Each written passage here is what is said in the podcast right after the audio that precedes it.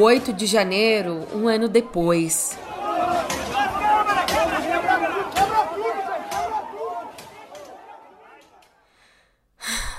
Eis o silêncio dos golpistas. Um ótimo dia, uma ótima tarde, uma ótima noite para você. Eu sou a Julia Keck e vem cá, como é que você tá, hein? Nesse 8 de janeiro de 2024, nós vencemos. A democracia continua de pé, meu amigo. Respira aliviado comigo porque esse é o assunto de hoje, de sempre, um dia pra gente nunca esquecer, no pé do ouvido. Música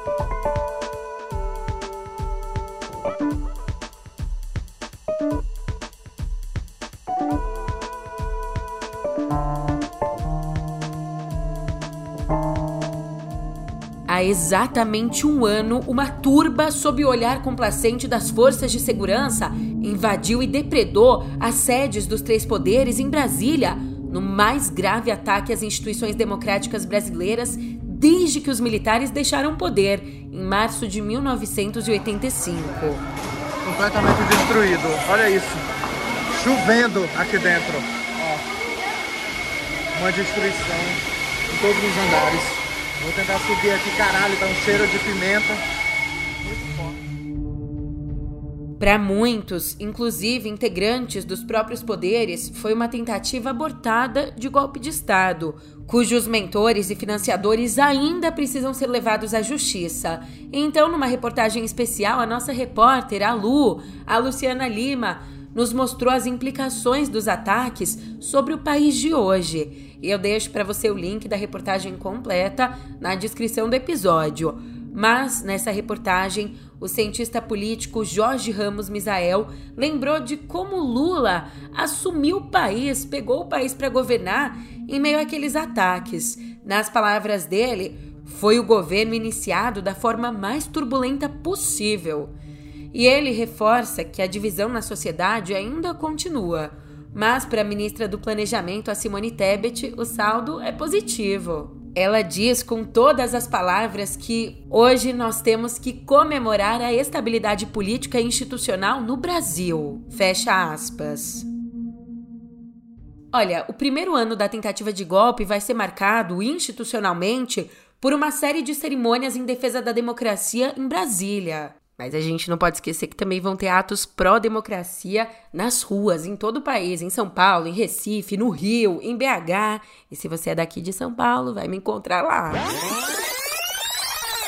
Olha, o primeiro ano da tentativa de golpe vai ser marcado institucionalmente por uma série de cerimônias em defesa da democracia em Brasília. Esses atos vão começar no Supremo às duas da tarde, com a abertura de uma exposição das peças do tribunal que foram danificadas pelos golpistas. Então, uma hora depois, já às três da tarde, uma sessão solene no Congresso vai reunir os três poderes, com a presença dos presidentes de cada um deles, também dos ministros e dos comandantes militares. Convidados, oito governadores de partidos de oposição já avisaram que não vão, incluindo o governador daqui de São Paulo, Tarcísio de Freitas. Cara, como é que tem cara para não tomar lado nem se tratando da democracia? Mas tem mais gente boa por aqui. Cláudio Castro, do Rio, e o Romeu Zema, de Minas, também identificados com o bolsonarismo, não responderam ao convite. Já o Eduardo Leite foi o único governador da região sul que confirmou presença. Só que tem uma coisa interessante da gente observar que, por mais que essa ausência dos governadores de direita nesses eventos de Brasília, por mais que essa ausência ressalte a divisão no país, o repúdio à tentativa de golpe segue generalizado. A grande parte da nossa população repudia a tentativa de golpe, como apontou a pesquisa que foi divulgada ontem pela Genial Quaest. De acordo com os dados, 89% dos entrevistados condenam os ataques do 8 de janeiro. Ou seja, quase 9 pessoas em cada 10. Mas, mesmo sendo um percentual alto, ele representa um recuo em relação aos 94% registrados em fevereiro do ano passado. Bem, outro dado interessante é que, mesmo entre os eleitores do Bolsonaro, a desaprovação chega a 85%. E já que eu trouxe números para nossa conversa, eu trago mais, mais dados do Supremo Tribunal Federal para você. Olha, dos mais de 2 mil presos por envolvimento nos atos, 73 pessoas continuam hoje detidas. Dessas 73, oito já foram condenadas pelo STF, 33 foram denunciados pela PGR como executores dos crimes, sendo que desses 33, dois foram transferidos para um hospital psiquiátrico, 25 ainda aguardam a conclusão das diligências e sete são PMs suspeitos de omissão. Agora, falando dos condenados, condenados mesmo, são 30, um número bem baixo diante da quantidade de denúncias que foram aceitas pelo STF. Foram mais de 1.300 denúncias apresentadas só pela PGR. Mas uma outra coisa importante é que todos os condenados eles fazem parte do núcleo de executores, quem estava ali no quebra-quebra mesmo. Ou seja, até agora, só um financiador foi denunciado pela PGR. Não é nem que ele foi condenado, ele foi denunciado. Trata-se aqui do Pedro Luiz Curunxi, um empresário de Londrina que é acusado de organizar o transporte de mais ou menos 108 passageiros para Brasília em quatro ônibus. E esses ônibus levaram alguns dos participantes dos ataques às sedes dos três poderes.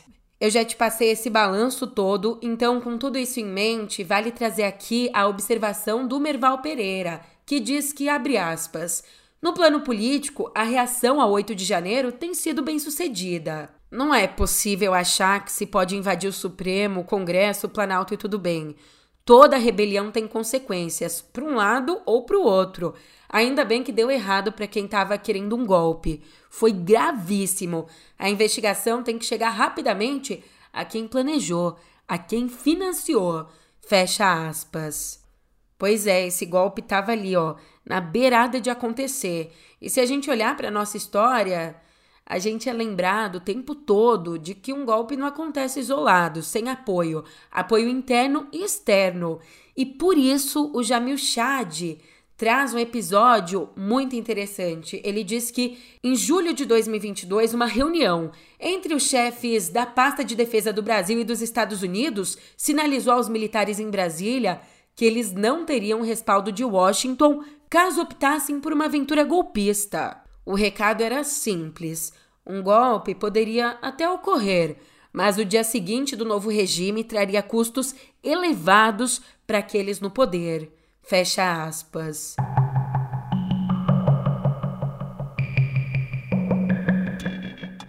e já que a gente está falando de Estados Unidos e quase golpe, a Suprema Corte Americana anunciou na sexta que vai revisar a decisão da Justiça do Colorado de tornar o ex-presidente Donald Trump inelegível às primárias republicanas no estado por conta dos esforços dele para anular as eleições de 2020. Portanto, anota aí, esse caso que pode alterar todo o curso da disputa presidencial desse ano vai ser discutido no dia 8 de fevereiro.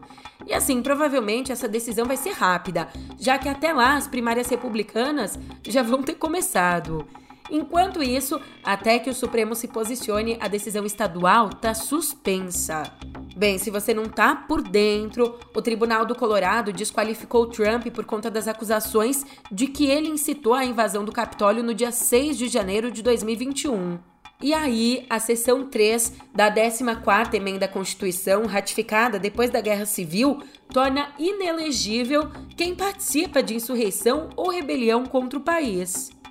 Mas também abemos aqui o outro lado da moeda. Na sexta, o presidente Joe Biden fez o primeiro discurso de 2024 da campanha dele à reeleição. E como eu disse, aconteceu na sexta, véspera do terceiro aniversário da invasão do Capitólio por apoiadores do então mandatário Donald Trump. Portanto, no discurso, Biden aproveitou para condenar o ex-presidente, que vai ser o provável adversário dele nas urnas. Ele condenou de forma contundente, afirmando que o republicano tem como objetivo desmantelar a democracia se retornar ao poder. Abrindo aspas para o Biden, devemos ser claros: a democracia está nas urnas, sua liberdade está em votação.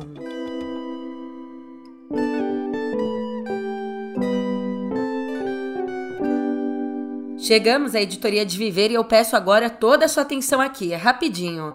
A Agência Nacional de Aviação Civil, a ANAC, informou ontem que também estão suspensos aqui no Brasil os voos com aviões do Boeing modelo 737 MAX 9. Por aqui, esse modelo é operado pela Copper Lines em voos internacionais com chegada e partida no aeroporto de Guarulhos, em São Paulo. Por que isso? Porque empresas dos Estados Unidos, Panamá e Turquia suspenderam o uso do modelo depois que a agência americana do setor aéreo, a FAA, ordenou novas inspeções. Uma medida que, claro, provocou dezenas de cancelamentos de voos, principalmente nos Estados Unidos. E a determinação da FAA veio depois de um painel de um avião da Alaska Airlines abrir em pleno voo na sexta-feira. O incidente então obrigou o piloto a fazer um pouso de emergência. Pelo menos nenhum dos 171 passageiros e seis tripulantes que estavam a bordo, nenhum se feriu. Ufa! E do meio ambiente, uma boa notícia. Na medida do possível. No ano passado, em 2023, o desmatamento na Amazônia caiu 50%, ou seja, caiu pela metade em relação a 2022. Nós fechamos o ano com 5.151 quilômetros quadrados de floresta perdida. Os dados aqui são do sistema DETER, do INPE. Agora, nesse mesmo período, a devastação no Cerrado saltou 43%, com 7.828 quilômetros quadrados desmatados. E aí, se a gente for pegar, considerando os dois biomas, o Brasil registrou sim uma queda de 18% no desmatamento total. E essa é a primeira vez em cinco anos, desde o início da série histórica, que a devastação no Cerrado é maior que na Amazônia. E agora, para encerrar essa nossa editoria, a despedida que a gente tanto tentou adiar, mas. A reposição vai ser feita por Garrincha. Entregou para Pelé, deixou a bola passar, mas tinha cobertura atrás de Nájera. Entra outra vez Zito, tenta por para a área, foi envolvido, veio de Jalma, adiantando-se de Jalma, entregou para Pelé que está pela meia, livrou-se no primeiro, livrou-se no segundo, tentou se livrar do terceiro, foi deslocado, veio Garrincha, tomou cura, entregou para Pelé, lutou Pelé, livrou-se Pelé, executa o seu centro, vez a Galo livre, cabeceia,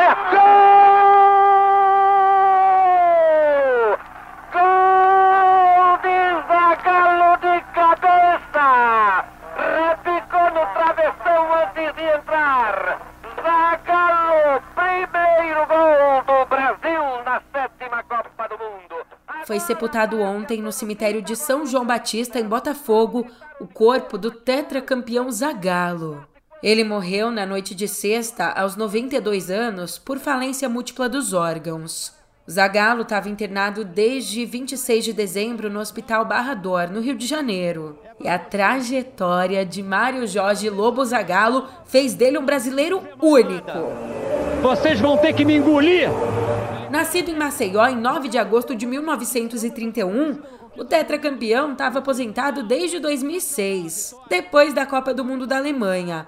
Mas só ele pôde se gabar de ter vencido quatro Copas do Mundo defendendo a seleção brasileira, como jogador e também como técnico. Em campo, jogando, o Zagallo conquistou duas Copas, em 58 e em 62. Como técnico, foi campeão em 1970. Em 94, ele foi coordenador técnico da equipe.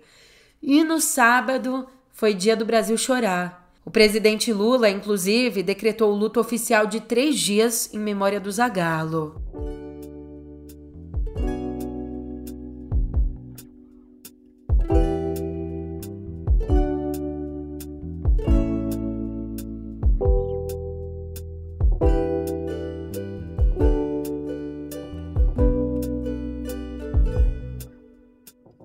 Lá o especial Globo de Ouro. Nesse domingo, em Los Angeles, foram anunciados os grandes vencedores do Globo de Ouro 2024, e são eles: Oppenheimer e Succession.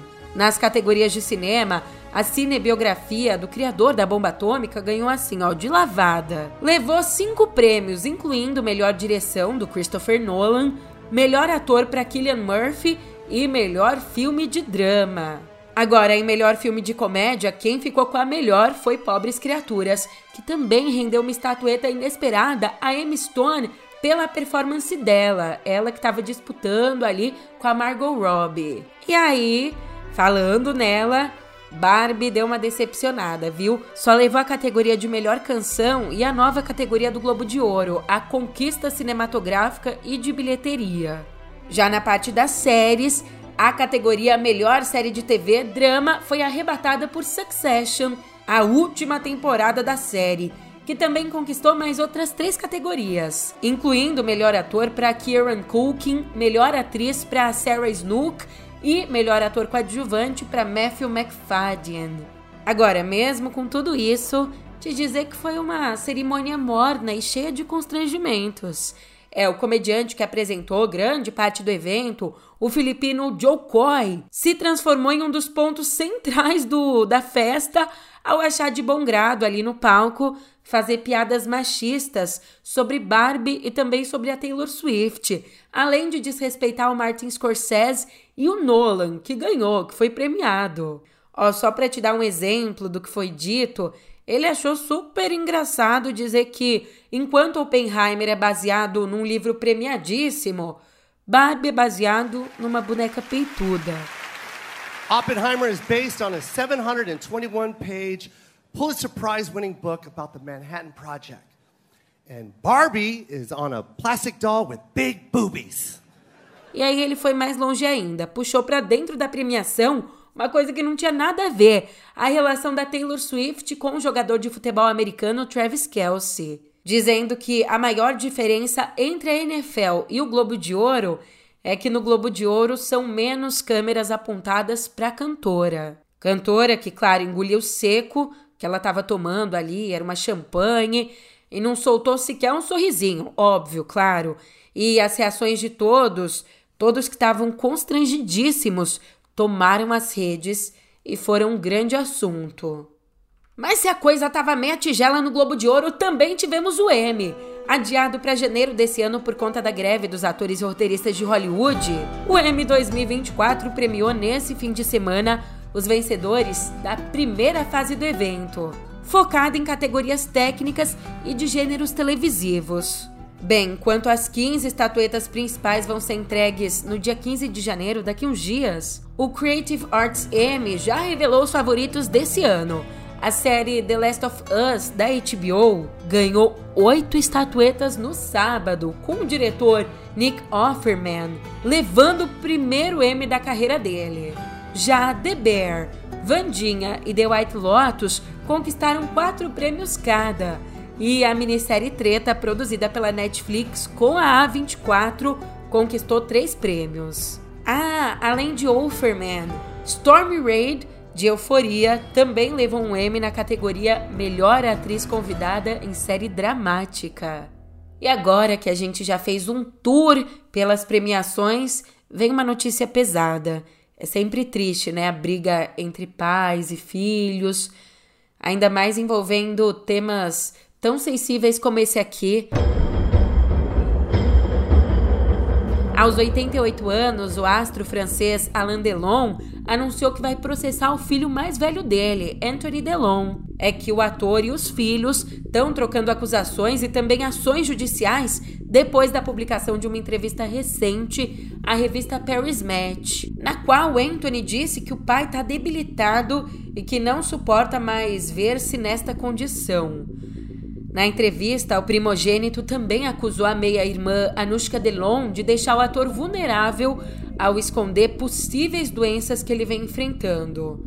Em resposta, o advogado que representa o Alain Delon disse que o filho do ator está em guerra com o pai há 30 anos e que talvez queira realmente que Alain morra. Meu Deus. Olha, em 2022, Anthony, que também é ator, lançou uma autobiografia em que abriu pela primeira vez a escolha do pai pelo suicídio assistido. Um procedimento que é legal na Suíça, país onde ele mora. Só que desde então ele tem sido acusado de dar declarações sensacionalistas sobre o estado delicado de saúde do pai, que sofreu um derrame cerebral em 2019.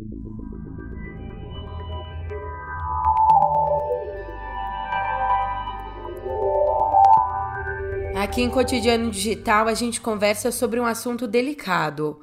O Elon Musk ele é conhecido pelo comportamento excêntrico, pelas opiniões polêmicas, mas uma reportagem especial do The Wall Street Journal revelou que executivos e membros do conselho da Tesla e da SpaceX estão preocupados com o comportamento do Musk em relação ao uso de drogas. De acordo com fontes familiarizadas com o bilionário e com as empresas dele, o Musk teria usado LSD, cocaína, êxtase e cogumelos psicodélicos, muitas vezes em festas privadas. Enquanto isso, pessoas próximas ao CEO da Tesla disseram ao jornal que ele tem consumido cetamina como antidepressivo. Até agora, a única coisa que a gente tinha visto é que em 2018 Musk fumou um baseado, um cigarro de maconha, no podcast do Joe Rogan. E aí, depois do episódio, o governo revisou a autorização de segurança federal vinculada ao papel do executivo como CEO da SpaceX, que é prestadora de serviço do governo certificada para lançar satélites espiões militares. Portanto, agora executivos das empresas do Musk temem que o uso dele, o uso indiscriminado de drogas, prejudique os negócios comandados por ele. Falando nisso, notícia da Tesla. A Tesla vai fazer outro recall, dessa vez de mais de 1 milhão e 600 mil veículos na China por conta de problemas com direção autônoma e sistemas de travamento de portas. Devem passar pelo recall os modelos 3, Y, X e S da montadora do Elon Musk. Além disso, a fabricante de veículos eletrônicos também vai fazer um recall de mais 7 mil Model S e Model X, fabricados ali entre 26 de outubro de 2022 e 16 de novembro de 2023. O regulador do mercado da China diz que o motivo do recolhimento é um problema com controles da trava de porta. E o pior é que essa notícia aqui vem depois da Tesla fazer um recall de mais de 2 milhões de veículos nos Estados Unidos em dezembro. E nesse caso aqui, por conta conta das preocupações envolvendo o sistema de piloto automático. E pelo visto, te dizer que a coisa também tá difícil para mais gente, tá? A OpenAI e a Microsoft, as duas estão sendo mais uma vez processadas pelo uso indevido de obras. Nicholas Basbanes e Nicholas Gage, dois renomados autores de não ficção, entraram com uma ação na sexta no Tribunal Federal de Manhattan, lá nos Estados Unidos. E eles alegam que tiveram suas obras usadas sem permissão para o desenvolvimento de modelos de inteligência artificial. Então acusam as empresas de usarem os livros deles para alimentar o modelo de linguagem GPT da OpenAI, sem qualquer reconhecimento ou compensação adequada. E recentemente as companhias também foram processadas pelo The New York Times. Mas calma, muita calma nessa hora muita times nessa calma. Ainda tem tempo pela frente aí para você processar tudo isso, porque é só segunda e a gente tá junto por aqui a semana toda. Obrigada pela companhia mais uma vez. Eu tô indo nessa e eu sempre te espero por aqui. Até mais.